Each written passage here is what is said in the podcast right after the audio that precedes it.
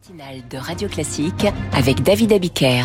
Nous retrouvons Franck Ferrand pour son point du jour. Bonjour Franck. Bonjour David, bonjour à tous. Nous, nous sommes le 18 décembre 2023, mais vous, dans quel 18 décembre êtes-vous? Oh, pas euh, un 18 décembre récent, celui de 2013, il y a 10 ans.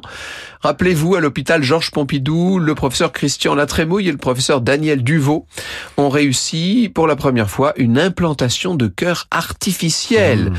Alors on pourrait faire remonter l'aventure du cœur artificiel à la fin des années 30 avec une première transplantation dans un chien qui aura survécu deux heures à l'opération. Jusqu'aux années 80, ce sont des animaux qui font les frais de toutes ces expérimentations. Dans cette histoire, Alain Carpentier arrive le 14 février 86 avec l'implantation sur un humain du premier cœur artificiel en France.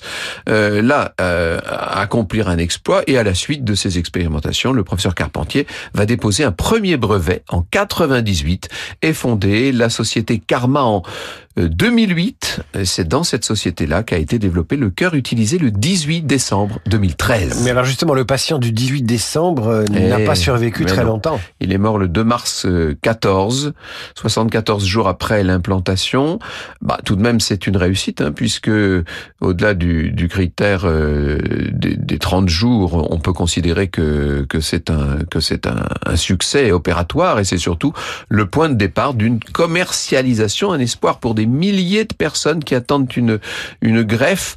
Alors évidemment, euh, ce cœur artificiel, il coûte un peu plus de 200 000 euros, euh, euh, mais on peut imaginer qu'un jour, il sera commercialisé et que ce sera une véritable prothèse. Mais on remerciera la science et puis au passage les chiens. Hein, voilà, les chiens qui ont donné leur cœur à la science ou qui ont fait l'objet d'expérimentations parfois malheureuses. On vous retrouve à 9h pour Franck Ferrand raconte.